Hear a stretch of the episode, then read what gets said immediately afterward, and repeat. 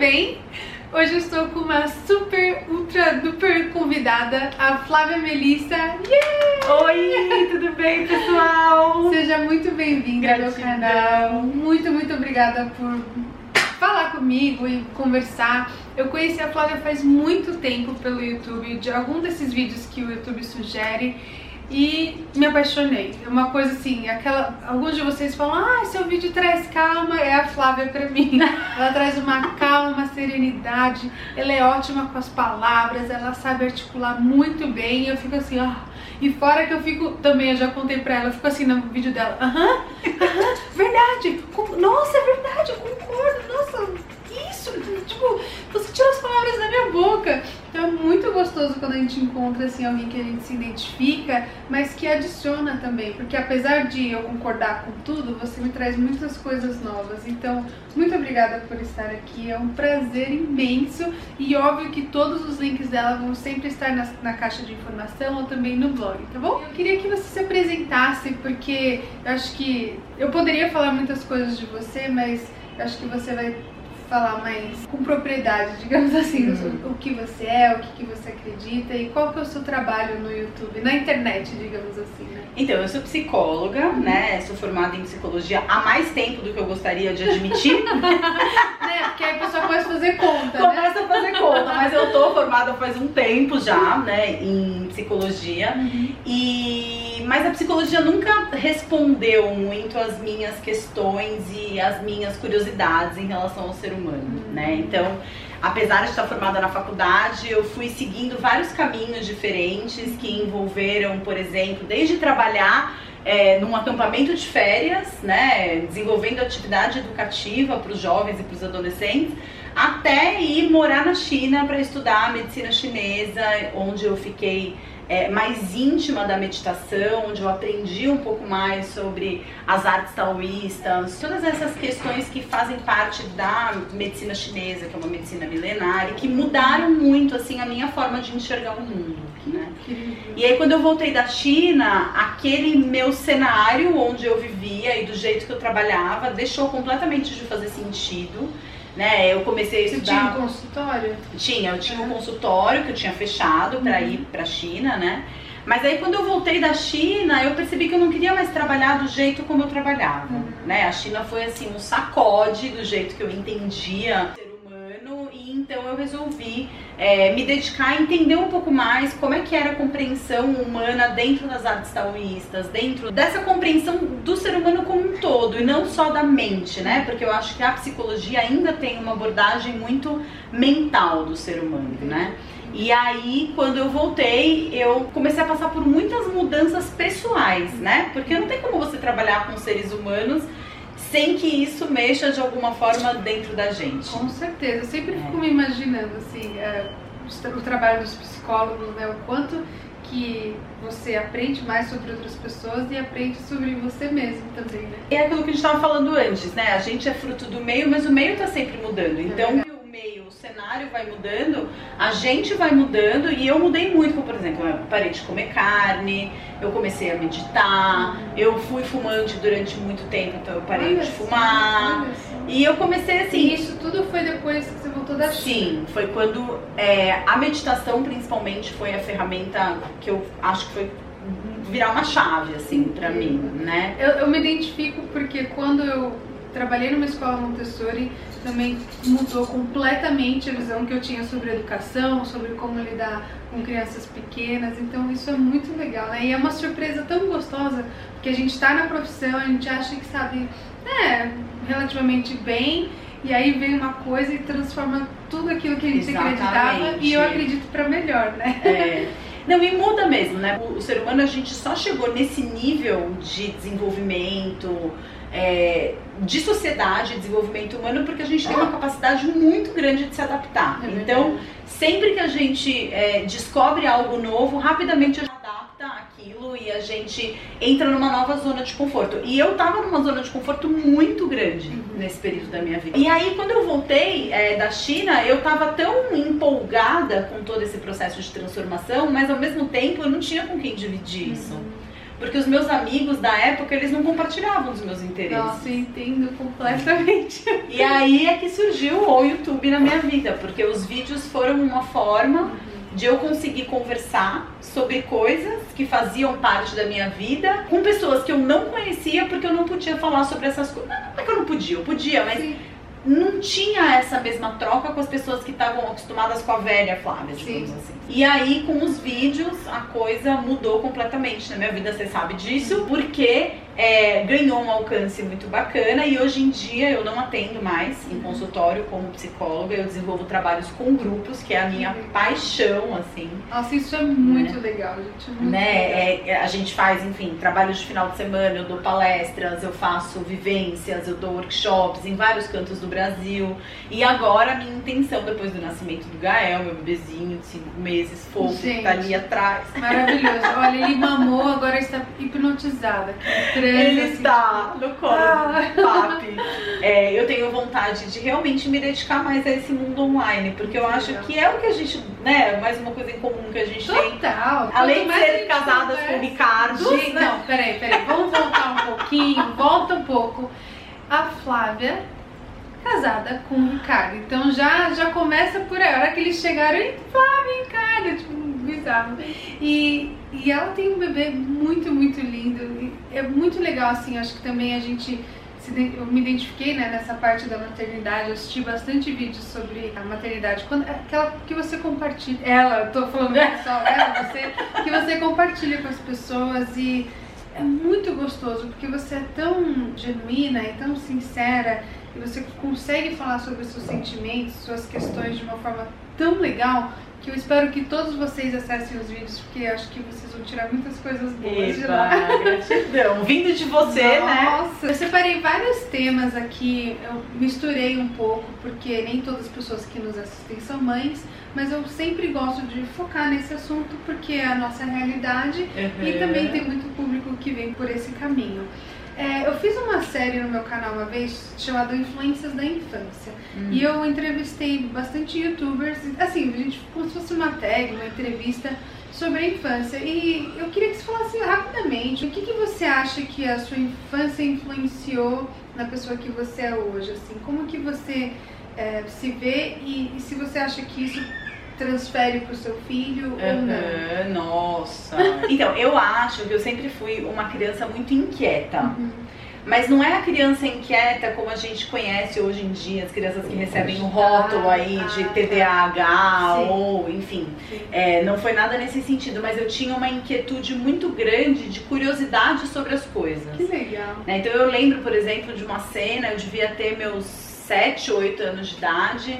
E eu tava em Ilhabela, onde minha família tem uma casa de praia desde que eu nasci na varanda da casa, olhando pro céu estrelado com o meu pai, e eu lembro de eu chorar copiciosamente, porque eu não achava justo que quando a gente morresse, a gente esquecia das coisas que a gente tinha vivido. Uau! Né? E isso assim, eu devia ter meus 7, 8 anos. Então, E isso é seu, você não acha que foi é, criado, tipo, Hum. passado pelos seus pais? Isso é da sua per... Eu sempre lembro- foi da sua personalidade. Eu lembro que a gente tava tendo uma conversa do tipo assim, é, mas o que, que são as estrelas? Ah, porque cada pessoa quando morre vira uma estrela no céu. Então a conversa veio disso, assim, mas eu acredito que tenha sido meu, porque nem o meu pai nem a minha mãe, eles não são pessoas muito ligadas a essa questão. Minha mãe hoje em dia até que é, faz curso de filosofia, é, enfim, mas eles nunca foram pessoas ligadas muito, por exemplo, ah, mas qual é o sentido da vida, o que viemos fazer nas- neste mundo, ou qualquer coisa do gênero. Você já teve Eu acho que a gente vem com isso, sabe? Eu acho que assim, a gente é o, o meio ele é muito importante na hora de determinar os nossos interesses, a forma como a gente é criado, mas eu acredito que a gente venha com uma bagagem inata, Uhum. porque eu acho que a gente tem uma missão aqui, Eu também. né? Eu Então eu acho que a gente vem com algo pra florescer, pra desabrochar, pra trazer à tona e pra transbordar na direção das outras pessoas. Muito Então a minha infância ela foi uma infância assim, eu, eu estaria mentindo se eu falasse pra você que eu amo lembrar da minha infância, Uhum. Porque foi uma infância difícil. Uhum. Eu acho que talvez todas as infâncias tenham um Tem pouco isso, disso, certeza, né? Mas a minha infância, por exemplo, eu estudei numa escola muito tradicional em São Paulo, né? Eu estudei num colégio que era hiper frequentado pelas classes AAA de São Paulo e eu não tinha essa realidade. Os meus pais sempre trabalharam muito para dar pra gente. Meu pai é médico, minha mãe é engenheira. E os meus amigos da escola, eles vinham de uma outra realidade. Então eu sempre tive esse sentimento de estar tá, é, inferior às outras pessoas. Eu me identifico até nisso. eu sempre estudei escola particular mas era assim, ó, né, suado e eu também não me identificava com as, com as pessoas. Também tinha sempre esse, nossa, eles são más. É a sensação de você tá aquém, né? Uhum. Então eu acho que isso traz aquilo um pouco que a gente estava conversando antes, dessa sensação de, nossa, eu, eu, quero que os outros gostem de mim. Uhum. Eu quero, de alguma forma, ser aprovada por essas pessoas. Eu quero que, de alguma forma, eu quero ter essa sensação de que eu estou à altura. Você sabe né? que eu pensei, eu tive um, uma reflexão recentemente, assim, que por um lado isso foi muito bom, pelo menos para mim, porque eu vejo algumas pessoas que são muito populares na escola e elas estão num patamar que não tem mais para onde ir, não tem mais para onde crescer. E elas ficam nessa área de conforto, tipo, eu sou o máximo, eu sou demais, uhum. eu sou bam bam bam. E depois aconteceu com várias pessoas que eu achava que era o máximo, depois que ficou adulto, ou estacionou ou piorou, uhum, sabe? E a gente uhum. não, como a gente estava numa posição de, de ter alguém, de ter um lugar para chegar, digamos assim, é porque a gente admirava certas pessoas, nossa, eu quero ser igual ela. A gente estava em constante busca de melhoramento, de crescer uhum. melhor, de conseguir conquistar algo mais. Então acho que tira um pouco essa posição de sou máximo, sou soberana. Já cheguei preciso, onde eu tinha que chegar. É, não preciso me esforçar chegar. porque todo mundo já me ama e tal. Então, por um lado, eu vejo assim, poxa, acho que fez com que eu quisesse melhorar e atrás das buscar coisas. alguma coisa. Então, acho que é perigoso um pouco até essa posição da, da pessoa mais popular da escola, da pessoa mais blá porque ela é, é colocada num patamar que ela não não tem que se esforçar muito. É. Não sei. Então, e, e, por outro lado, você sabe que essa foi uma reflexão que eu fiz recentemente, uhum. porque com essa história de redes sociais, Facebook, você acaba é, voltando a fazer amizade com as pessoas do passado, né? Sim, né? Então sim. volta assim aquelas amigas. Parece do nada. Mas você sabe que foi uma coisa super interessante, porque apesar de eu ter essa sensação e ter uma sensação assim de que realmente eu era o patinho feio, assim, uhum. sabe? Porque as minhas amigas elas iam passar as férias na Disney com as babás e, e eu ia pra Ilhabela com os meus pais e ficava só o final de semana porque eles tinham que voltar para São Paulo durante a semana para trabalhar. E aí recentemente eu, eu, eu encontrei esse pessoal do colégio de novo. E menina, você sabe que assim, em primeiro lugar, o carinho que as pessoas tinham comigo, que eu não enxergava. Ah, isso é verdade. E outra, as pessoas populares da época tinham problemas que eu nem imaginava que elas tinham.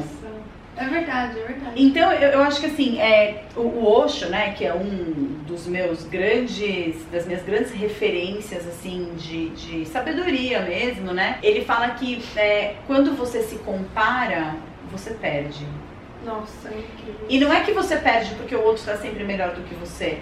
Você perde porque você exclui possibilidades, você se compara num aspecto muito pequeno é com as outras pessoas. Nossa, inclusive tá no meu tema comparação. Que demais, que demais. Muito legal, muito legal. Né? Porque você olha para um aspecto muito pequeno da outra pessoa. Você tá olhando para uma faceta do diamante e o diamante ele é multifacetado. É né? Então, aquela menina que era menina, que era super popular e que, nossa, eu morria de inveja dela porque eu era gordinha, ela era linda. Nossa, eu identifico!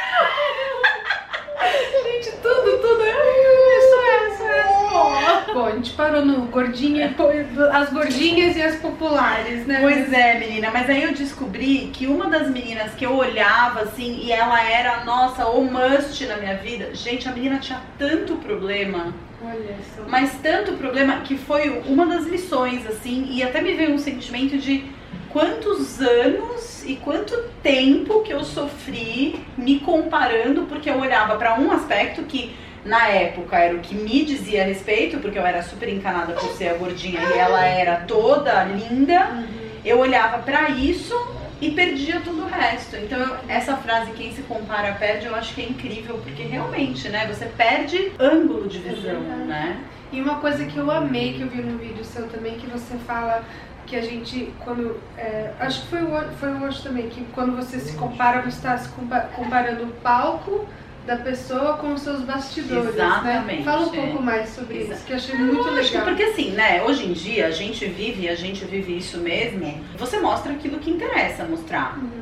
Assim, ninguém põe uma foto do cocô que fez pela manhã no Facebook.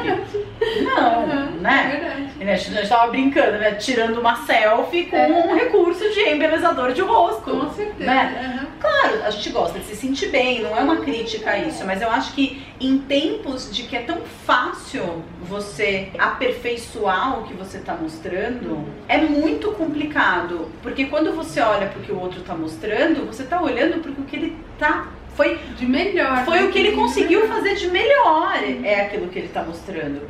E você sempre vai olhar para aquilo que você ainda tem a melhorar. Uhum. Então, quando você olha, né, para um, uma capa da revista, aquilo foi super modificado. Tem uma luz que está ideal, tem uma maquiagem, muitas vezes tem um Photoshop. E quando você olha para você, você no não... espelho, no e crua, você não tá olhando para o que você tem de melhor. É verdade. Você tá olhando para aquilo que você tem de pior. É verdade.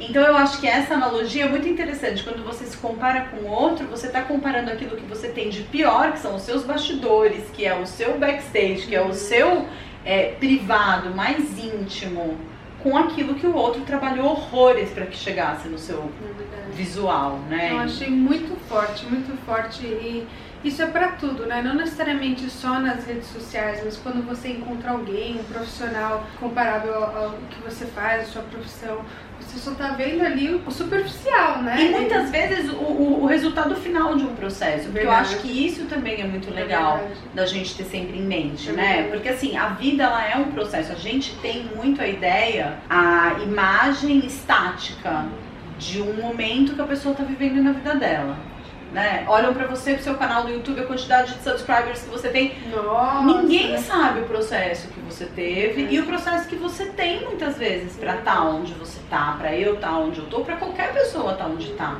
É, esse foi até um tema do é movimento, né? porque é, ninguém, nada é por acaso, ninguém faz nada do zero. Até tava falando, até as crianças estrelas os pais fizeram um monte de coisa antes de criar essas crianças estrelas, então ninguém é sucesso overnight, né? Tipo, da noite pro dia, como a gente fala. Então, uhum. muito, muito legal. Eu queria que você falasse um pouco, você não sonhava em ser mãe, uhum. assim, você achava que você não ia ser mãe. Fala um pouquinho sobre isso, porque, acredite ou não, eu acho que a maioria das pessoas no meu canal, eu posso estar errada, vocês me ajudem aqui nos comentários, que eu conheço na rua, quando eu vejo encontrinhos, as pessoas falam, nunca pensei em ter filho, não quero ter filho, mas assistindo seus vídeos eu tive uma outra ideia e talvez eu queira ter filho, mas eu sempre me surpreendo com tanta gente que não quer ter filho. Uhum. E você tinha o mesmo. Eu era uma dessas. Eu era uma dessas mesmo, e eu acho que por vários motivos, uhum. né? O primeiro deles é porque eu nunca tinha encontrado um homem com quem eu é, tivesse a vontade genuína de me relacionar a longo prazo, assim. É, antes de eu conhecer o Ricardo, o meu namorado, o, meu relacionamento mais longo tinha durado um ano e 11 meses. E eu tinha 22 anos de idade, eu tenho 37 Olha hoje, só. né? Isso é muito legal falar. A gente brinca com esse negócio de idade e tal, mas eu acho que é muito importante que a gente amadurece, né? A gente sabe realmente o que a gente quer quando a gente está mais velho. E eu, eu, conheço muitas mulheres né, com 30 e poucos anos, solteiras, falam, ah, acabou minha vida. Minha própria irmã tava com 25, ela se achava super velha, achava que nunca mais ia encontrar ninguém. Então é muito legal. É, e, e, e, por um lado, assim, a maior inspiração que eu tenho nesse sentido é o próprio relacionamento da minha mãe com o namorado dela, que meus pais eles se separaram, eu tinha por volta de 18 anos, uhum. e a separação deles foi super traumática, então foi um outro motivo pelo qual eu achei que eu nunca fosse construir uma família, uhum. porque eu via o sofrimento de uma família acabando, e enfim, e aí seria um assunto super longo, né? Mas assim, o efeito da separação dos meus pais para mim foi muito negativo e eu enxergava é, esse sofrimento, sabe? Assim, como qualquer relacionamento está fadado a acabar do jeito que acabou o relacionamento dos meus pais. E hoje eu vejo a minha mãe num relacionamento que já tem 10 anos, fazendo coisas com o namorado dela que eu nunca vi minha mãe fazendo com meu pai e minha mãe tem 70 anos de idade. Uau. Então assim, ah, nossa, é, viaja para a Europa uma vez a cada dois anos por causa do congresso que tem sei lá onde, ou passeando na praia de mão dada, uhum. vendo o pôr do sol abraçadinho, sentado numa cadeira na beira. Mas eu falo, gente, então a minha mãe, ela, por um lado, a, a, forma como eu fui criada, né? Eu entendo, como eu estava conversando, né? Eu entendo que foi o melhor que minha mãe conseguiu fazer e foi aquilo que ela achava que era o melhor mas é, minha mãe sempre trabalhou muito, então eu também trabalhava muito. Então, todos esses aspectos, eles foram me colocando num ponto de que assim, ah, gente, eu tenho mais de 30 anos. Eu nem conheci o cara ainda. tipo, como que eu vou pensar em ter filho? Aí vira ciência e fala que você com acima de 35 anos, o seu nível de fertilidade diminui brutalmente. Pois é, e eu não sei se eu sou uma boa amiga ou não, mas as minhas, eu tenho primas e amigas que, né, estão chegando nos 30 e poucos, eu só falo assim, você não quer ter filho? Não tem problema. Congela seus óvulos, sabe? Que se você decidir... Se você mudar de ideia, é, você tem a possibilidade. Tá mais novinho o seu óvulo, elas olham pra mim, tipo, cara de eu não, desculpa, é que foi tão difícil pra mim, então essa é a minha contribuição pra você. Mas brincadeiras à parte. Mas é, é mas é, então, mas isso que você falou, eu acho, pesa, que é, né? eu acho que é super relevante, porque assim, quando a gente vai no cinema, pra onde que a gente olha? Gente olha pra tela. Uhum. Mas é ali que o filme acontece. O filme acontece no projetor, uhum. lá atrás. E ninguém assiste o filme olhando pro projetor, a gente olha pra tela. Então o que, que isso quer dizer? A tela, as outras pessoas, são telas onde a gente projeta as nossas histórias e as nossas compreensões. Então, quando uma amiga sua por volta de 30 anos ainda não teve filho, você projeta nela o que você viveu, a sua história, a sua dificuldade. Quando eu vejo uma pessoa, eu projeto a minha história, que foi a dificuldade dos meus pais, a separação, é, a, a ter sido criada na mão de babá. De novo, sem culpabilizar minha mãe, hoje eu claro. entendo que ela também teve o sofrimento dela referente a isso. Mas a gente está sempre, na verdade. Então, quando a gente tem uma história, eventualmente, de uma infância que já teve as suas coisinhas, é, uma relação familiar que foi complicada. Além de tudo, eu tinha questionamentos assim muito severos com relação à monogamia, Olha né? Mas será que um cara vai que na verdade só, só retrata a insegurança, né? Será que um cara vai ficar interessado em mim pro resto da vida? vida uhum. Não sou tão boa assim, não tô nessa altura, né? Olha, como como a cabeça, a cabeça. vai longe, né? Então, por esses motivos que eu pensava, não, acho que não é pra mim. A maternidade eu acho que não é pra mim. Que incrível. E aí você encontrou e você tem um vídeo sobre a história do relacionamento de vocês? Não. Não, você um tem vídeo... que fazer. Na verdade, ele tem que fazer esse também vídeo. Acho, é o vídeo que tá prometido pra ele fazer. Ó, eu vou deixar no ar só pra ter um gostinho aí, porque senão eu não vou dar conta de todos os temas que eu tenho aqui. A gente vai ter que marcar mais vezes. É Mas a história deles é muito, muito linda. Eu acho que vale a pena fazer um vídeo sobre isso, porque vai inspirar muitas pessoas. É, eu acho que o que mais chama atenção, assim, da minha história com o Ricardo, eu acho que foi a questão de saúde que ele passou, uhum. que foi ter tido esse tumor no cérebro desde o começo. Eu conheci ele já no, segundo encontro, ele me contou que ele tinha um tumor no cérebro. Então foi assim, desde o começo do relacionamento, a gente se conheceu por causa dos vídeos. Então. Olha só, gente. É... E foi assim, ela foi que ela já sabia que ele foi. era o cara. Era, era o cara. cara. E é. aí quando vocês começaram a se relacionar e vocês decidiram, falar, não, eu acho que a gente tem que ter um filho e, e vou embora e seja o que Deus quiser. Na verdade, um pouco antes dele operar, a gente. Eu fui na minha antiga médica, né? Uhum. Não a que me acompanhou no, no, no parto e tal. E, e um dia eu tava, eu tava, conversando com ela e, e eu falei, ai, eu tô.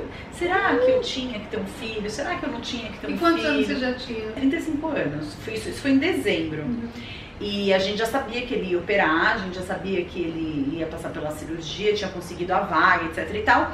E aí eu tava questionando isso com ela, mas será que, né, será que o universo quer que eu seja mãe? Será que Deus quer que eu seja mãe? Será que, será que, será que? Ela falou, olha, Flávia, você quer saber de uma coisa? Tem um jeito facinho de você descobrir se é pra você ser mãe ou não.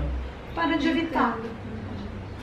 Se você engravidar, você vai ser mãe. E quer dizer que o universo acreditou que era a hora de você ser mãe. Se não acontecer, e você fizer tudo o que você puder para isso. E essa acho que foi uma contribuição, uma, contribuição assim riquíssima dessa médica. Porque foi aí que a gente realmente parou de evitar. Vamos deixar rolar. E exatos nove meses depois. Que incrível. Eu engravidei. Que maravilhoso. Fala um pouco assim, é, eu vi alguns vídeos que você fez sobre a cobrança que nós mulheres temos com relação quando a gente é mãe, né? A gente tem uma cobrança gigantesca com a gente mesmo de dar conta da casa, de dar conta do trabalho, principalmente a gente que tem o próprio negócio, a gente trabalha de casa.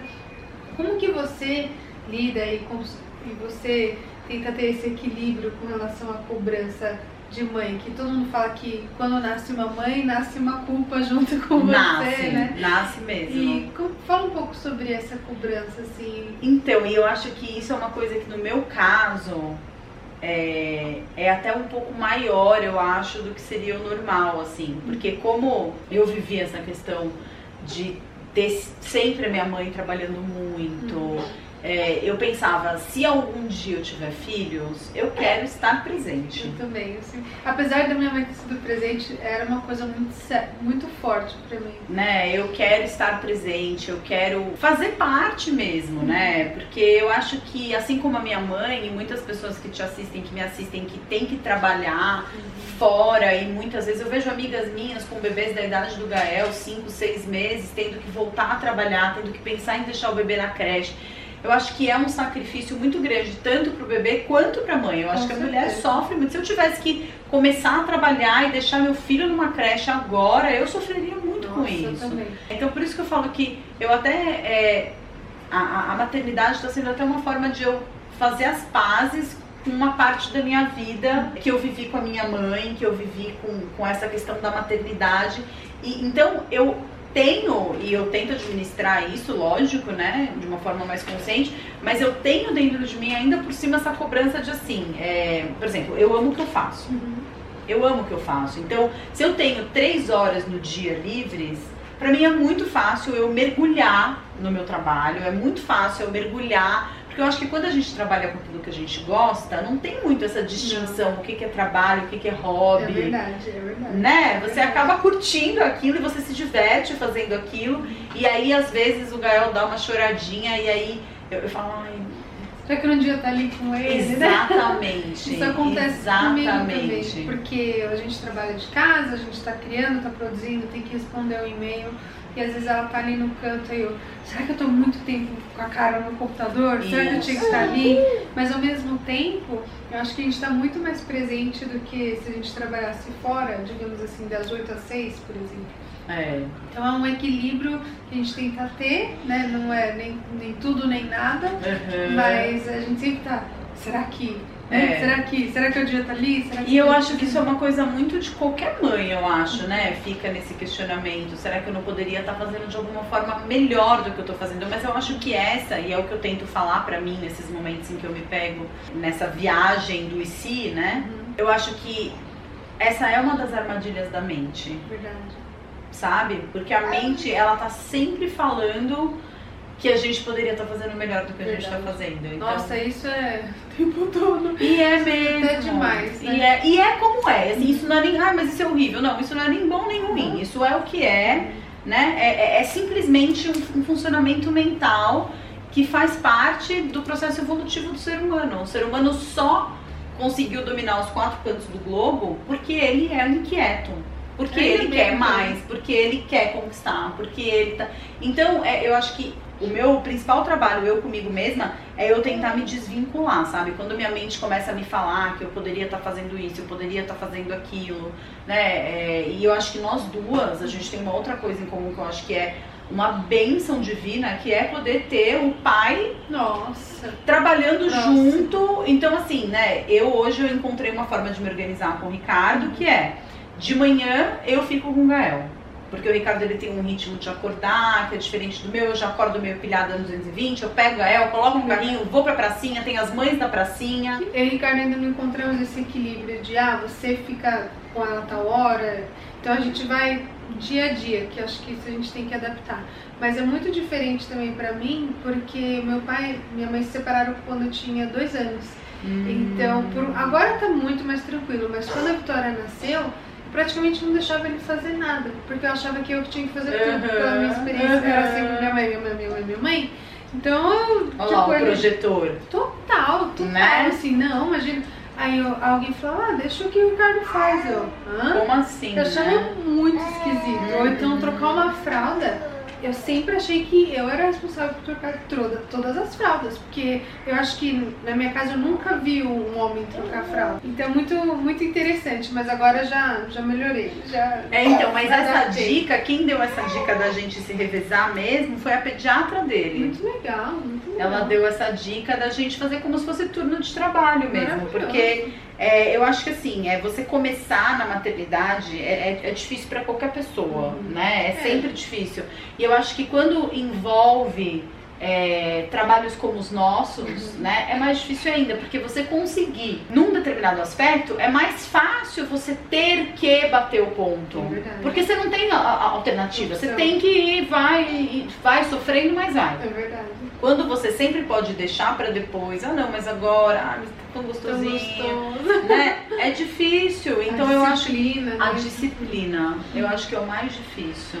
Não, mas, mas a gente, eu falo sempre, falo sou muito, muito grata por estar nessa posição, apesar de eu ainda estar me adaptando Lógico, e tentando encontrar a melhor forma, Com né? certeza. Todo mundo passa por desafios na vida, né? A gente acabou de falar sobre a nossa infância, a vida inteira, né? Sempre tem um problema, alguma coisa. E você compartilhou no seu canal sobre o, o problema que o Gael teve nos rins, né? Quando ele nasceu. Uhum. E como que você lida com esses desafios? Assim, você fala muito. Eu, eu, eu amo o jeito que a Flávia fala nos vídeos dela, né? Como ela aprende sempre no dia a dia e como ela se comporta. Então fala um pouco, principalmente dessa parte, assim, que você teve que deixar o seu filho no hospital e voltar pra casa. Eu lembro que você até se emocionou no vídeo, Ai. falar, pô, cheguei no quarto meu filho, tava preparado pra ele e ele não tava junto comigo.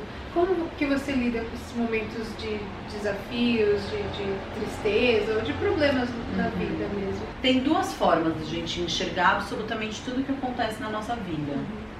né? Eu acho que a primeira das formas é através do ponto de vista da experiência. Então, assim, a experiência, para você ter experiência, você precisa ter contrastes. Você precisa ter o bom, precisa ter o ruim. Você precisa ter o quente, precisa ter o frio. Você precisa ter o claro, precisa ter o escuro.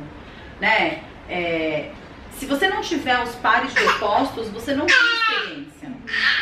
Porque você não tem como é, saber o que é o quente se você nunca tiver colocado a mão no É gelo. verdade. Então, assim, existe do ponto de vista da experiência, tem coisas que são desagradáveis e que aí a gente quer evitar, e tem coisas que são gostosas e que a gente quer é, perseguir, repetir e eternizar. Então, eu sou um ser humano, como outro qualquer, então tem, obviamente, tem coisas que fazem sofrer, foi horrível, eu não gosto nem de lembrar dessa situação, de chegar em casa e ver o quartinho dele ele não tá comigo.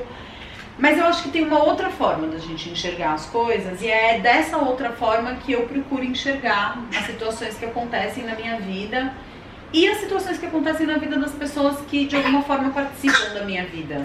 Tenham sido meus pacientes no passado, ou as pessoas que participam dos grupos com a gente, ou até mesmo nossos amigos, nossos familiares, que eu gosto de imaginar sempre como se fosse de uma perspectiva do eu superior, né? Do higher self. Então, assim, é eu superior, superior mesmo. Superior no jeito de enxergar. Então, é como se você subisse num banquinho e você enxergasse a situação que está acontecendo de cima, de uma forma um pouco mais distanciada e enxergando algumas conexões que quando você está aqui, desce do banquinho no mundão, você só enxerga o aspecto horizontalizado, você não enxerga as relações e, e como as peças elas vão se encaixando e de que modo uma situação que é extremamente negativa num determinado momento, ela pode se reverter numa coisa muito boa.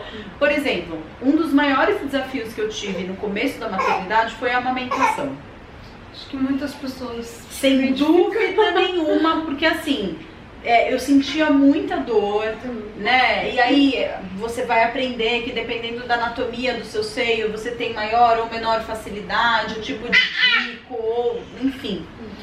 E eu tive muita dificuldade no começo, né? É, eu lembro que uma noite antes, claro que tinha todos os hormônios do puerpério funcionando e toda a situação do Gael, que já não era favorável, mas assim, eu lembro que uma noite antes eu já sabia que eu ia receber alta e ele ia ficar no hospital. E nessa noite anterior a isso, eu passei a noite inteira chorando, aos prantos, porque eu queria dar de mamar, eu sabia que ele estava com fome e ele vinha mamar e doía e eu arrancava ele do meu peito e aí ele chorava e o Ricardo ficava ninando ele dentro do quarto do hospital de um lado para o outro e eu lembro que quando ele foi transferido para UTI realmente o pior aconteceu e ele foi transferido para UTI e não porque ele precisasse da UTI mas porque ele precisava continuar no hospital e como ele tinha menos de 5 quilos, se eu tivesse mais de 5 quilos, ele teria um quarto na pediatria, onde eu poderia ficar junto com ele. Como ele tinha menos de 5 quilos, ele foi para o UTI neonatal, uma questão administrativa do hospital. É, eu lembro que eu tinha uma, uma alternativa naquele momento, assim, nada dependia de mim. A única coisa que dependia de mim naquele momento era eu cuidar do que ele comia. Isso, isso é muito forte, porque a gente se desespera mas não tem o que fazer. Não dependia de mim. Ia depender do médico fazer o exame, do tempo que ia demorar para o exame sair, do resultado do exame. Era muita coisa que estava fora das minhas mãos e a única coisa que eu tinha na minha mão é a capacidade de alimentar meu filho. Então, naquele momento, eu escolhi colocar toda a minha atenção nisso. E aí eu fui pro lactário do hospital e eu pedi ajuda eu pedi ajuda para nutricionista, eu pedi ajuda para enfermeira, eu pedi ajuda para pediatra. Escuta, como é que eu faço para tirar o meu leite? E na hora em que eu comecei a ordenhar, a situação melhorou 200%, porque o meu peito estava todo empedrado, o bico não estava trabalhado. Na hora que a máquina começou a ordenhar e eu entrei na UTI, eu não sentia mais a dor da mama muito cheia e quando eu entrei na UTI e ele tava chorando de fome, porque ele tinha feito um exame, ele tinha ficado em jejum, eu entrei na UTI, ele tava chorando de fome e eu não tive outra alternativa a não ser colocar ele no meu peito. E eu percebi que como foi bom ter ordenhado, e eu acho que o sucesso da nossa parceria, eu e Gael, na amamentação, eu devo a isso. Porque eu comprei uma maquininha e eu comecei a ordenhar e, e, com isso foi facilitando a pega dele, porque a maquininha fazia a sucção, então facilitava também o formato do bico. E ele pegou e ele vai fazer seis meses e tá em aleitamento exclusivo. Então, assim, eu acho que existe essa outra forma de enxergar as situações, que é como se você subisse num banquinho e você tentasse entender, não o porquê, porque eu acho que a gente tem muito essa. Ah, mas por que, que isso tá acontecendo comigo? Não o porquê, mas o pra quê. Com que objetivo? Com que finalidade? Né, eu gosto muito de fazer perguntas criativas. Então, assim, de que modo essa situação que está acontecendo pode me transformar numa pessoa melhor? É verdade. Né, algo que eu vivi, de que forma isso pode fazer bem para o maior número de pessoas possível? É verdade. E essa parte da preocupação, quando a gente fica muito preocupado, né, o medo apenas paralisa a gente, a gente não consegue enxergar as, as opções, as alternativas, e a gente fica ali patinando sem sair do lugar e desesperado sempre falo que eu ouvi um rapper falando, não sei se você ouviu falar do 50 Cent, uhum, que eu nunca uhum. imaginei que eu via, que eu ia sempre ter essa frase dele. E foi uma vez que fé e medo não, não cabe na mesma frase, não cabe no mesmo lugar. Então se você tem medo, você não tá tendo fé. Você tem que Exatamente. confiar que é aquilo ali. Então, mas você sabe que o mais louco aqui, eu, eu, eu nunca tinha ouvido essa frase dele, mas eu tenho um outro ponto de vista sobre a fé e o medo. Eu acho que eles são exatamente a mesma coisa.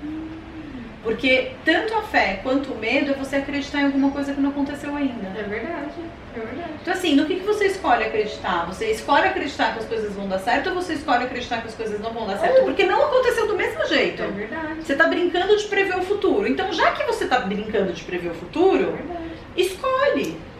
Nossa, muito legal, nunca pensei dessa forma. Muito, muito é. bom. Não é? Maravilhoso. Eu vou acreditar em algo que não aconteceu. Eu vou escolher acreditar em algo que vai ser bom. Muito legal, muito legal. Nossa, vou, também vou guardar essa, também vou guardar essa. Eu ouço muito, muito, muito você falar sobre gratidão.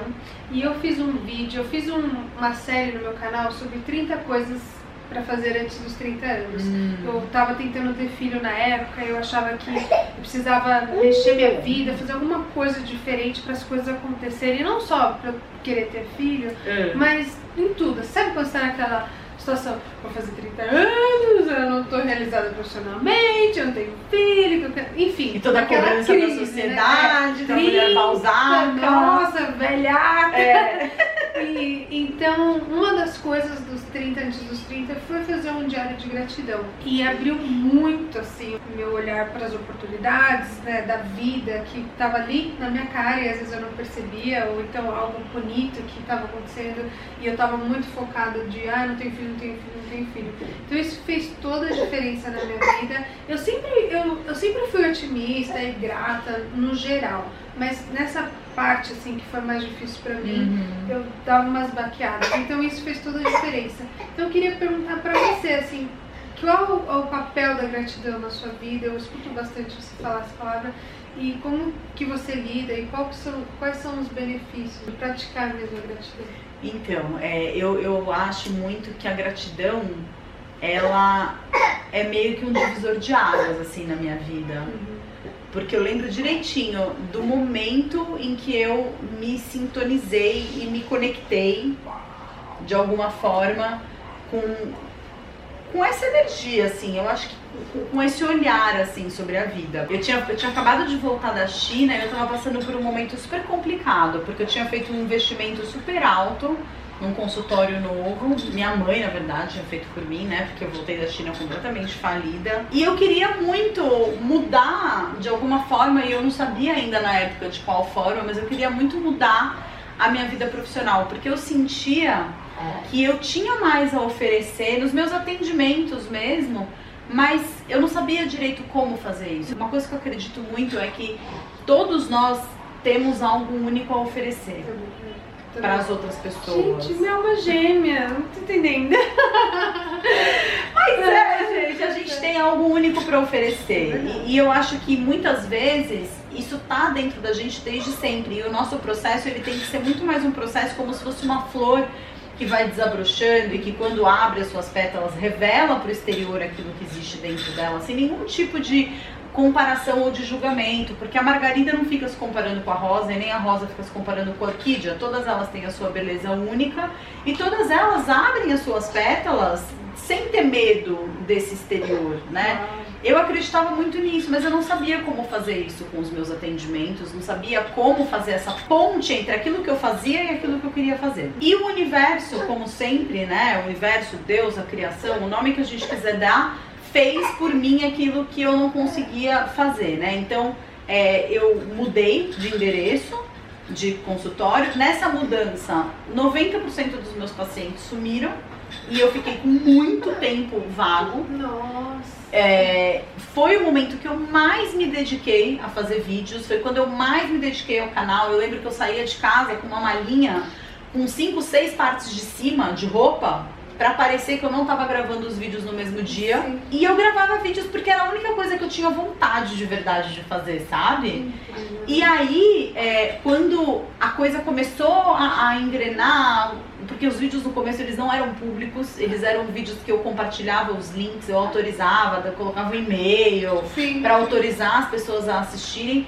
E aí eu fui para a China, eu, enfim, eu levei um grupo de 20 alunos para estudar na China durante três semanas e quando eu voltei, eu não sei se foi alguma menção em rede social de alguém que era mais ativo, eu não sei. Eu sei que assim, eu tinha, sei lá, 500 subscribers no meu canal. E quando eu voltei da China, eu tinha 1.500. Né? Foi uma coisa assim, muito no começo, mas que em um mês triplicou a quantidade. E, e, e aí eu lembro que um dia eu estava no consultório, tocou o telefone, eu estava indo embora. Tocou o telefone, eu atendi e era uma pessoa que assistia os meus vídeos querendo marcar uma consulta comigo. E naquele momento eu fiquei muito feliz mas também adotei aquela postura de que, ah, isso é tudo muito normal, deixa eu ver aqui minha agenda, quando a gente pode marcar, porque, é. né, não vou ficar dando pulos de alegria ao telefone. Porque eu nunca gravei um vídeo pensando em conseguir pacientes. Eu nunca gravei um vídeo na minha vida até hoje pensando em conquistar alguma coisa que não fosse gravar aquele vídeo e transbordar aquilo que eu sentia que eu tinha dentro de mim. E na hora que eu me peguei desligando o telefone, pensando que eu já estava atrasada para o jantar para ir embora para casa, eu falei: não, para tudo. Não é isso. Para tudo. Um milagre acabou de acontecer. Porque eu nunca pensei em gravar vídeo para conseguir um paciente. Ao mesmo tempo, a minha clínica tá vazia.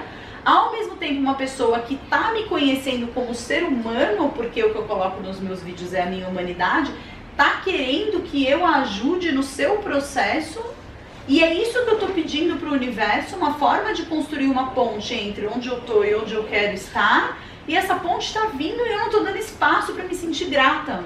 Eu estou indo para casa como se eu tivesse alguma coisa mais importante para fazer. E naquele momento eu lembro que eu sentei e eu fiquei ali cinco minutos só sentindo gratidão por aquilo que tinha acabado de acontecer e gravei um vídeo na sequência falando sobre isso, falando sobre a gratidão, porque eu acho que a gratidão é você se mostrar grato e eu acho que é incrível nos Estados Unidos ter o Thanksgiving. É uma ação de graças. Né, de você agradecer pelas coisas da sua vida, é uma ação. Agradecer é um verbo, implica em ação né? Não é você agradecer quando você ganha uma coisa incrível. Nossa, que legal, tô conhecendo você, que legal, como eu me sinto grata. Não, não é isso. Mas eu acho que a gratidão, ela é um sentimento que te abre portas, porque você está mostrando para Deus, para o universo, que você é um bom recebedor. Algo vem para você e você trata como se não fosse nada. Nem, nem presta atenção, né? Nem presta atenção. Então, é, eu lembro que foi tão importante para mim, assim, e aí logo depois disso eu lancei o desafio dos 21 dias de gratidão. E aí na sequência vieram os 100 dias de gratidão e agora a gente está hoje o dia 181 dos 300 dias de gratidão. Né? O desafio que acaba no dia 20 de março. São mais de 100 mil hashtags no Instagram hoje em dia de participantes do desafio da gratidão. A gente estava em Minas num workshop e veio uma menina com é, gratidão tatuado no pulso. E ela virou para mim e falou assim: esse desafio está mudando a minha vida. Olhar para a vida, em vez de focar naquilo que eu não tenho, é focar naquilo que é mágico e que está na minha vida, isso tem o poder de mudar. É, para mim também, você falou até em divisão né, de, de momentos pra mim foi a mesma coisa, porque eu tava naquele momento assim, que eu não tinha o que eu mais queria. Eu trabalhava com criança, todas as pessoas à minha volta estavam tendo crianças e eu tava naquele momento que eu não tinha meu filho. E eu falava, eu preciso ser feliz, eu preciso, sei lá, eu preciso estar contente com o que eu tenho, porque se eu não tinha filho, eu vou ser infeliz pro resto da minha vida. Uhum. E eu comecei a perceber certas coisas. Foi um exercício até com o Ricardo. O Ricardo tem, é, tinha mais dificuldade nessa parte, ele ah, ok, vamos ver. Ele se permitiu até né, participar um pouco comigo. Então, mas fez toda a diferença na nossa vida. Eu vejo que você fala muito, usa as hashtags, faz os desafios. Então, eu queria saber um pouco da sua experiência. E muito tem legal. até um artigo que saiu na revista Forbes sobre os sete benefícios da gratidão. Depois eu te mando o link. Que legal. Que muito legal. Ah, a gente coloca aqui legal. também, também. Então, perfeito. Uma coisa que eu vi num vídeo seu também, você falou um pouco sobre medo. Você falou que medo sempre foi predominante na sua vida. Foi uhum. uma fala sua. Uhum. E então eu queria que você falasse um pouco assim sobre medo e como que você lida com isso para que isso não atrapalhe suas conquistas, para uhum. que esse medo não paralise você. Eu, eu falo isso do medo porque eu, eu sempre fui muito medrosa. Uhum. Eu sempre tive muito medo das situações. Eu sempre tive muito medo é, de não dar conta sabe? Não, isso é. Tanto é que eu acho que esse foi o maior aprendizado que eu tive no meu parto. Eu repeti um mantra durante o meu parto inteiro que foi: eu não consigo aguentar mais. Eu subestimei completamente a minha capacidade, né? Eu com dois de dilatação eu estava pedindo, pelo amor de Deus, eu preciso ir para o hospital para ter uma anestesia e a minha equipe sabia que no meu caso, com as escolhas que eu tinha feito, eu não queria inicialmente tomar anestesia e dentro das minhas escolhas o melhor seria eu tomar anestesia com nove e eu lembro que eu achei que eu não fosse aguentar. Quando a obstetriz me fez o toque, eu estava na minha casa, ela falou: você tá com 2 para 3 de dilatação. E eu sabia que tinha que chegar em 10. E eu sabia que a anestesia era de 8 para 9, dentro das condutas que eu tinha optado. Eu fiz a matemática mais rápida da minha vida e falei: eu não vou aguentar. E o meu parto me mostrou que sim, eu aguento. Uhum. Eu tomei anestesia com 9 de dilatação e eu aguento. Mas eu tinha essa ideia de que eu não aguento. Eu não estou à altura, né? Eu não estou preparada. Eu não sou boa o suficiente. O medo das pessoas não gostarem de mim, o medo das pessoas se decepcionarem comigo, o medo de magoar as pessoas se eu falasse que eu tinha ficado chateada com alguma coisa, ou se eu falasse que eu não tinha gostado de uma coisa que tinha acontecido. E dentro da medicina chinesa, o medo ele é uma das cinco emoções básicas, que podem ser resumidas em quatro, que é alegria, tristeza, medo e raiva. A palavra emoção, ela vem do latim ex movere, que significa mover para fora. Então a emoção, ela é um sentimento, é algo que existe dentro da gente, é uma sensação que a gente tem que tem um movimento que dá e passa. A questão é que a gente vai criando tantos bloqueios, porque dessas quatro emoções que eu te falei, a única emoção que é estimulada pela nossa sociedade que a gente sinta é a alegria. Uhum. Porque se você sentir tristeza, você tá com depressão. Se você tiver raiva, você precisa tomar um calmante. E se você tiver medo, você tem síndrome do pânico. É verdade. Ou é do estresse. Ou do estresse, né? Então, eu sempre evitei sentir medo. Eu sempre briguei muito com esse medo. E hoje em dia, a minha visão sobre o medo é assim: existem o yin, o yang, o claro, o escuro, o bom, o ruim, o eu, o outro, a eterna dualidade. E existe o amor, existe o medo. Para mim, essas são as duas grandes é, formas de viver a vida. Ou é sentindo amor e fazendo as coisas com amor, ou é sentindo medo e fazendo as coisas pelo medo, através do medo. Se a gente for perceber no nosso corpo, isso fica claro, porque quando a gente ama, quando a gente está encantado por alguma coisa, a gente se empolga, a gente se abre, a gente expõe o nosso chakra cardíaco, a gente abre o peito. Uhum. Já quando a gente tem medo, a gente se fecha. Então, assim, o amor é um grande sim e o medo é um grande não. Então eu não quero é sofrer, eu não quero passar por isso, eu não quero passar por aquilo, eu não quero enfrentar, eu não quero viver. E na verdade é importante a gente fazer é, é, é, o, é o make friends, sabe? Com o medo. Porque o medo ele mostra uma fragilidade que existe. Você só tem medo. Que, olha, porque tô, você tá falando as coisas.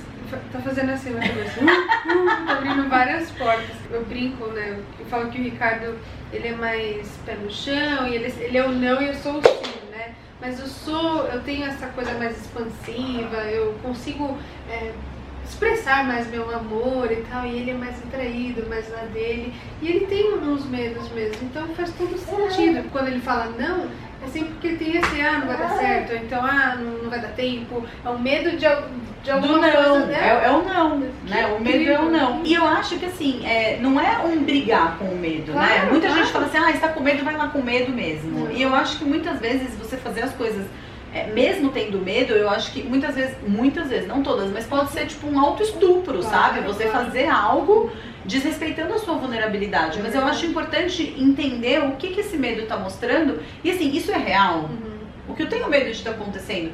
Eu tenho certeza absoluta disso, uhum.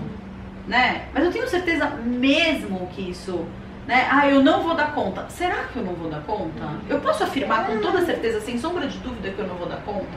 Eu acho que a gente né? tem que desafiar né, o medo e fazer as questões, mas também saber ouvir nossos instintos, né? Sim. Porque o medo acho que tira a gente de ciladas também, né? O medo é aquela, aquela coisa que você sentiu e fala, não vou. Eu nunca vou esquecer que eu tava saindo da faculdade, que tinha um beco assim que a gente tinha que passar toda, toda vez. Uhum. A gente sempre ia em grupo. Por algum motivo eu saí mais cedo ou mais tarde, não, não lembro da faculdade, e meus amigos já tinham ido e eu fui sozinha. Aí eu tava naquele beco ali, eu olhei, aí me deu um negócio, aquele medo, eu falei, ai não vou, não vou, não vou, não, não, não besteira na Gina, não, não vou, não vou, não vou. Acabei indo e fui assaltada ali. Sim. E aí eu falei, olha, se tivesse escutado, né? Então acho que também a é uma, uma né? né? Acho que é um aviso. Então a gente tem que sempre estar presente e tentar entender, né? Da onde vem esse sentimento, por que, que, que ele está querendo me dizer, né? É. Não sei. É diferente a gente falar do medo. Uhum do que da intuição. Entendi. Eu acho que são duas coisas muito diferentes. Entendi. Mas o medo, ele não. O medo da vida real, assim, né? Não. O, o caso como você contou, eu também já tive algumas experiências. Um, algumas delas eu ouvi uhum. e outras não, e me arrependi de não ter ouvido. Entendi. Mas eu acho assim, é, o medo que a gente tem é aquela voz que fica te falando, mas e se? Tá, tá, tá, tá, tá, tá. Ah, que vira, que é uma coisa que vai desenrolando e uma coisa se transforma em outra, que quando você vê, você já construiu uma história na sua cabeça, entendi, né? De que você foi lá longe, você desenrolou e você fala, pera, mas isso é verdade? Eu posso pensar isso? Eu posso afirmar com toda sombra de dúvida que isso que eu tô. Né, ah, não vai dar certo. Mas por que, que eu acho que não vai dar certo? E muitas vezes, quando a gente se questiona, a gente começa a perceber que, na verdade, a gente tem medo de sofrer. Verdade. Como eu vou me sentir se de repente não der certo? Uhum. Tem uma historinha que aconteceu, assim, que até virou piada interna entre eu e o Ricardo, né? Quando ele tava operando. Uhum. Porque assim, a gente tem uma crença de que se ele morresse na cirurgia, que era uma possibilidade, ele iria para um lugar muito melhor do que esse aqui onde a gente está. Isso é fato. E por que, que eu tava com medo dele morrer na cirurgia? Hum. Porque eu estava com medo de como eu ia me sentir se por acaso ele morresse. Porque eu ia ficar sozinha. E a nossa sociedade é uma sociedade muito do medo. Uhum. Né? A gente tá o tempo todo sendo bombardeado. Acho que é, acho que cada vez mais, não sei porquê. a gente fala muito sobre propósito, né? A gente estava conversando sobre ah, qual que é o nosso propósito aqui na Terra, qual que é o meu talento, uhum. o que, que eu vim aqui para fazer, o que, que eu posso contribuir. E muitas vezes isso pode trazer até angústia para algumas pessoas, porque tem gente que não sabe. Uhum. Eu demorei muito, muito, muito. Aquela velha pergunta: o que você quer ser quando crescer? O que, que você gosta? Qual é a sua paixão? E tem muitas pessoas que não sabem, não sabem e ficam angustiadas e às vezes falam, poxa, uh, até eu, eu, falo, nossa, qual que é o seu legado? O que, que você quer deixar? Todo mundo é bom em alguma coisa, em alguma coisa. E, e até você descobrir né, o que você é bom, é, às vezes pode trazer essa angústia, o medo, uhum. ou falar não sou bom o suficiente em nada, então não sei o que eu vim aqui fazer. Não fala um pouco sobre isso, assim, é. sobre esse processo de descobrir, de se descobrir, né?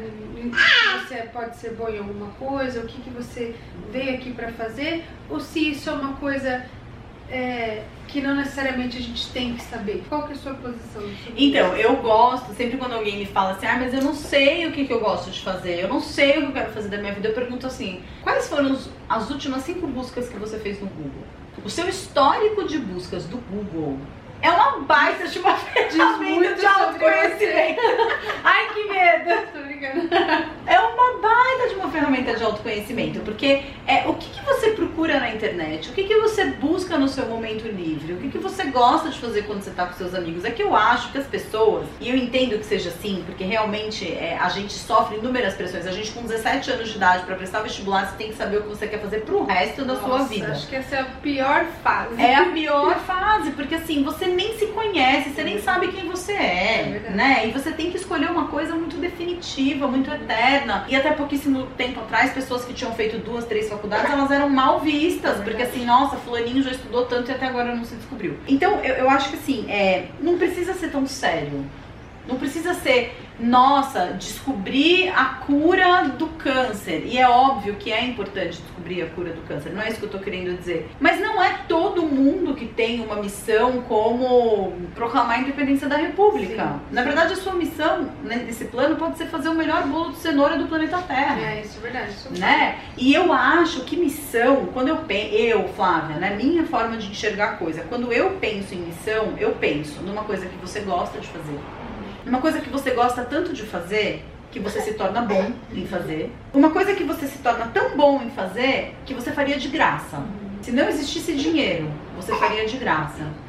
E que por fazer tão bem e fazer de graça, as outras pessoas pedem para você fazer por elas e te pagam. É verdade. Uma forma de até agradecimento, de Exatamente, não, de retribuição. É, de você retribuição. Bem que porque essa é a ordem suprema do universo em abundância. Duas células microscópicas se encontram e 37 anos depois ela é um ser humano como eu sou. Cinco meses depois o Gael consegue ficar sentado.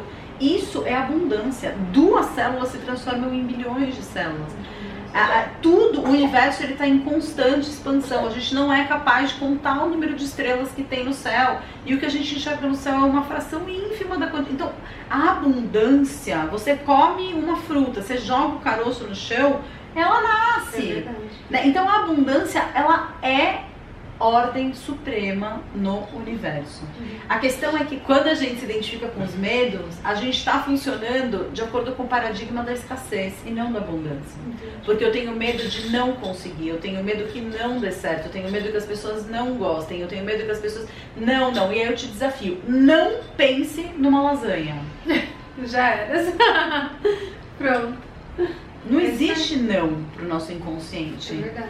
Existe a lasanha, existe não dar certo, existe não ganhar dinheiro. Então a gente, é, num nível, nós somos seres energéticos, num nível um pouco mais amplo do que simplesmente aquilo que a gente acha que sabe, a gente está emanando no nosso campo, que aí os físicos quânticos falam lindamente sobre isso, a gente está emanando sentimentos de frequência baixíssima E a chance da gente conseguir oportunidades que a gente possa desbravar o nosso melhor e desabrochar e mostrar para as pessoas e para o mundo que a gente tem de melhor a oferecer é muito pequena, porque você está se defendendo de possibilidades. É Por exemplo, né, no meu caso, eu nunca soube direito o que eu queria fazer quando eu crescesse. Essa ah, pergunta. que bom saber, bom saber, tá vendo? Essa a esperança.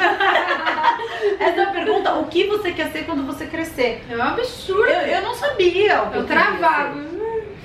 Aí até que chegou a hora, eu tinha que escolher, eu escolhi psicologia porque, enfim, a minha vida era tão complexa do ponto de vista emocional que eu imaginei que pudesse ser interessante estudar o ser humano para entender essa complexidade. Até hoje eu brinco que se eu tivesse ido fazer terapia, eu acho que eu não teria feito psicologia, né? Porque a minha busca era por um autoconhecimento, né? Mas assim, se eu olhar para minha vida lá atrás, antes mesmo da faculdade, porque uma faculdade infelizmente já tá lá atrás também, mas assim, eu sempre fui aquela que gostei de apresentar trabalho em grupo na escola. Eu sempre fui aquela que quando as pessoas precisavam pedir conselhos, as pessoas vinham conversar comigo, porque nem sempre porque o meu conselho era o melhor do mundo, mas porque eu procurava não julgar, eu colo- me colocava no lugar da pessoa. Eu era aquela que as pessoas que não entendiam as lições vinham pedir para eu explicar, não porque eu soubesse mais do que elas, mas porque eu tinha uma facilidade de comunicação.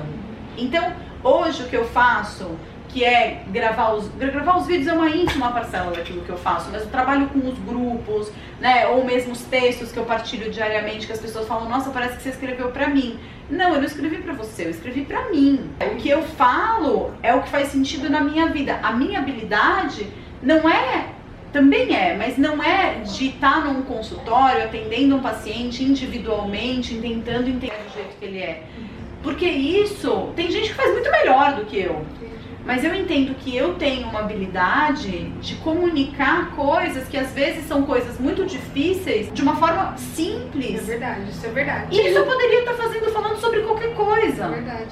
E eu até falo, o que eu percebi também, assim, é uma forma fácil de. Fácil não, mais fácil de você descobrir também o que, que qual que é o seu papel, o que, que você é bom, quando você sabe fazer algo que é muito fácil pra você, que você não tem que fazer muito esforço, que outra pessoa pagaria pra, pra fazer. Então, Exatamente. ah, eu cuido muito bem de bebê. E tem gente que tem pavor de bebê. Então, acho que tá, tá ali. É uma habilidade, próximo, né? é uma habilidade. Que é nata, é sua, que você pode desenvolver, claro, estudando, melhorando, treinando. Se aperfeiçoando. Mas que tá ali, que pra você é tão simples. É como natural. que Você falou, nossa, fazer um bolo.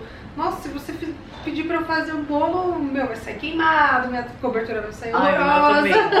Então eu vou lá vou pagar o Pra alguém fazer pra mim. É que eu acho que a nossa sociedade ela se orientou de uma forma, a gente tava até brincando, né? A gente tava jogando o jogo da vida outro dia, né? Eu comprei o jogo da vida, adoro, a Que gente tava legal. jogando. E até no jogo da vida tem isso, né? Então tem lá as profissões que têm os salários mais altos. É médico, advogado, engenheiro. Professor é um dos salários mais baixos, só não é mais baixo do que o artista. Uau. E o artista só não é mais baixo do que aquele que não quer fazer faculdade. Então aí, as crianças brincando com o jogo da vida, elas já vão tendo essas crenças limitantes na cabeça delas, É de que elas precisam ter uma profissão tradicional, necessariamente uma profissão que você aprenda numa faculdade. Muitas vezes as habilidades que é o dom de uma pessoa, uma pessoa que tem um ouvido para música que é incrível, ela já aprende ali que o artista ganha menos do que todo mundo.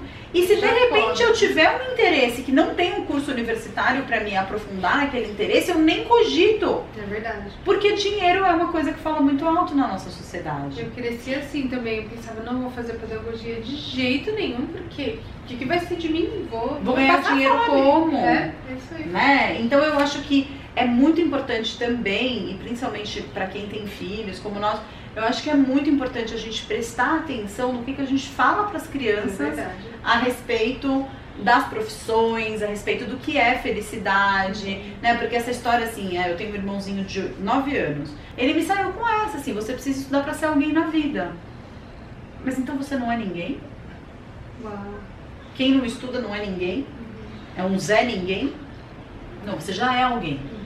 Mesmo sem estudar, você já é alguém. Você é um ser humano, você é valioso, você é importante, independentemente de você estudar ou não. Porque isso que a gente vai crescendo pensando, isso vai dando um nó na nossa cabeça de que então a minha missão, ela não é só a realização pessoal. Ah, mas eu vou ter a missão de fazer bolo de cenoura? Uhum. Isso é muito pouco perto de você ser um youtuber, ou você ser um ator, ou você ser um, um grande cientista. Eu vou fazer bolo. Mas e se isso for o que faz a sua alma dançar dentro do corpo? É verdade, é verdade. É muito forte. É muito forte. E é legal que a gente pode hoje ter esse tipo de, de discussão aberto, né? Não você ter que entrar num, num consultório e pagar alguém para se descobrir, que a gente pode possa conversar abertamente assim numa rede social, né, trazer essas questões porque importantíssimo. Acho que e é, para mim e para você acho que é isso, esse é o seu papel, né, é uma das suas missões, uma das, suas, das facilidades que você tem e eu sou muito, muito grata mesmo por poder ter esse tipo de conversa e poder compartilhar com tantas pessoas que têm os mesmos questionamentos que a gente. Sim. Que a gente está tentando se descobrir. Até nós, como mães agora, como você falou, a gente tem que parar e prestar atenção. Qual que é a mensagem que a gente está passando? O que, que a gente está falando? Quais são os valores que a gente está passando? E que isso vai moldar realmente as crianças que vão estar no futuro. Engraçado que antigamente é, é, tão clichê, todos os clichês eu acho que são os segredos da vida, na uhum. verdade. E quando eu era menor, que o pessoal falava, ah, criança futuro da nação, eu, eu uh tipo, não fazia muito sentido na minha cabeça. E realmente é, né? Hoje eu entendo perfeitamente assim, o, que, o que isso significa. E que tudo que a gente fala, tudo que a gente vive vai moldar mesmo essas crianças. Então, esses valores, essas falas que a gente tem são muito importantes e só que eu acho que primeiro a gente precisa se conhecer para que a gente possa né, poder oferecer algo mais. Sempre, pra, pra eu acho que o caminho é sempre de dentro para fora. Eu tenho um monte de assunto, mas esse daqui já ficou gigantesco. mas eu agradeço demais, demais você pelo bate-papo, por vir até aqui, por, por, tirar um tempo e trazer sua família aqui para eu conhecer. Foi uma honra. Ai, pra mim uma alegria muito grande. Quando ela chegou aqui, eu fiquei emocionada. eu me emociono fácil, mas assim, é fácil, mas não é para menosprezar. Tipo, ah, não é qualquer coisa. Eu, eu sei, acho que são coisas sei. importantes antes, mas eu sou super emotiva.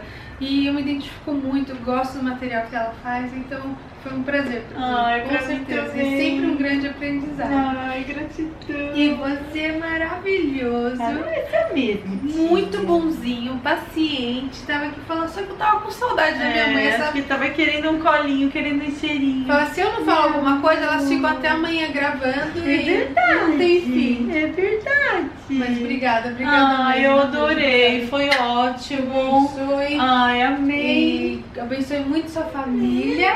Espero que a gente fale mais. Não aguento esse sorriso. Então, olha, próximas vezes eu já, a gente já tem que marcar já outros novos episódios. Meu, meu, meu roteiro não acaba aqui. Olha o meu, meu, meu caderninho. Dream ah, until dreams come true. Lindo. Sonhe até seus sonhos se realizar. Na verdade, eu ganhei isso de uma de vocês, então é muito mais especial que eu faço as anotações aqui. Mas é isso. Lembre sempre de avaliar os vídeos. Vocês podem se inscrever no canal para conhecer mais os vídeos. E também você pode se inscrever para receber os áudios. Se você está aqui pelo blog ou pelo podcast, só ouvindo áudio, você pode se inscrever também para receber os episódios novos, tá bom? Então, um beijo enorme. Fiquem com Deus. Tchau! E contem Tchau. aqui algumas das suas experiências ou o que, que vocês aprenderam com esse bate-papo aqui, tá bom? Beijo.